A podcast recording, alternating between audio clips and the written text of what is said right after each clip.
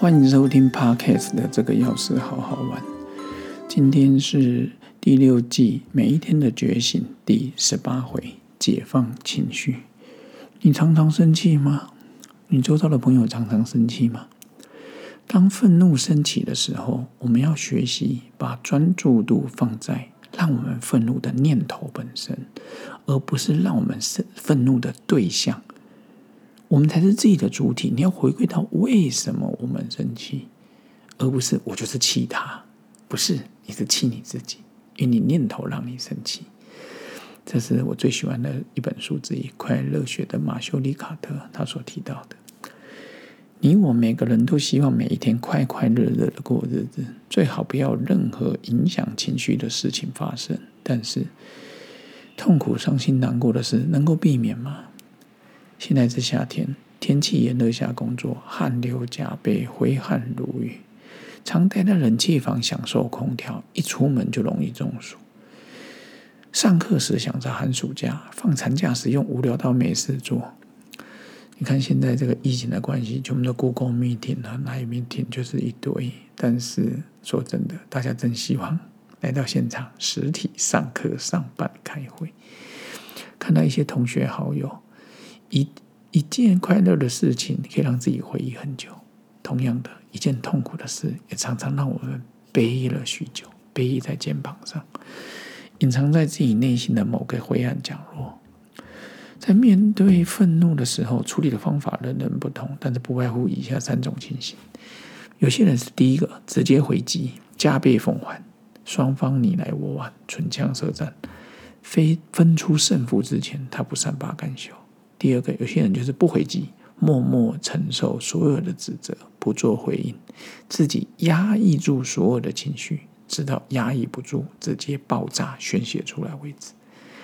第三个可以学习的就是不在对方的身上打转，远离那个情绪风暴本身，就是要学习观察自己的愤怒从何而来，什么被伤到了，为什么被伤好到，可以去练习思维的。我们的心根本没有实质啊，你连我连自己的心都不容易找得到了，别人怎么容易伤害到？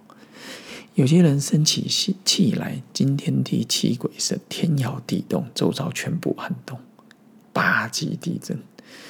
有些人生起气来，无声无息，生闷气，日后整个压力锅爆炸，大家才发现，哎呦，原来他这么在乎这件事。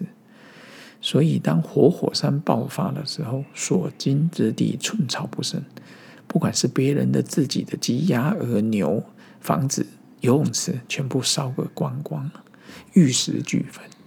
等清醒之后，发现我的天哪！我的愤怒之火把所有东西烧光了，真的很不值得。但是有些人是休眠火山，它有潜在的危险性。定时的疏通减压，释放掉储备的压力，就是一个好方法。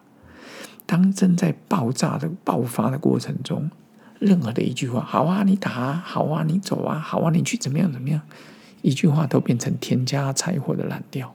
一起燃烧殆尽。所以，当我们面对一个盛怒的人，唯一能做的就是安静的走开。有把握看完整个火山爆发的过程的人，那是另当别论。但是有时候会被火山岩浆波及呀，或是被火山灰给盖到，深陷其中，甚至变成公亲变事主。明明这别人的事，你全部把它揽在身上，想当个公道伯，结果变事主啊！说真的。把别人事情揽在身上，真的也太累了。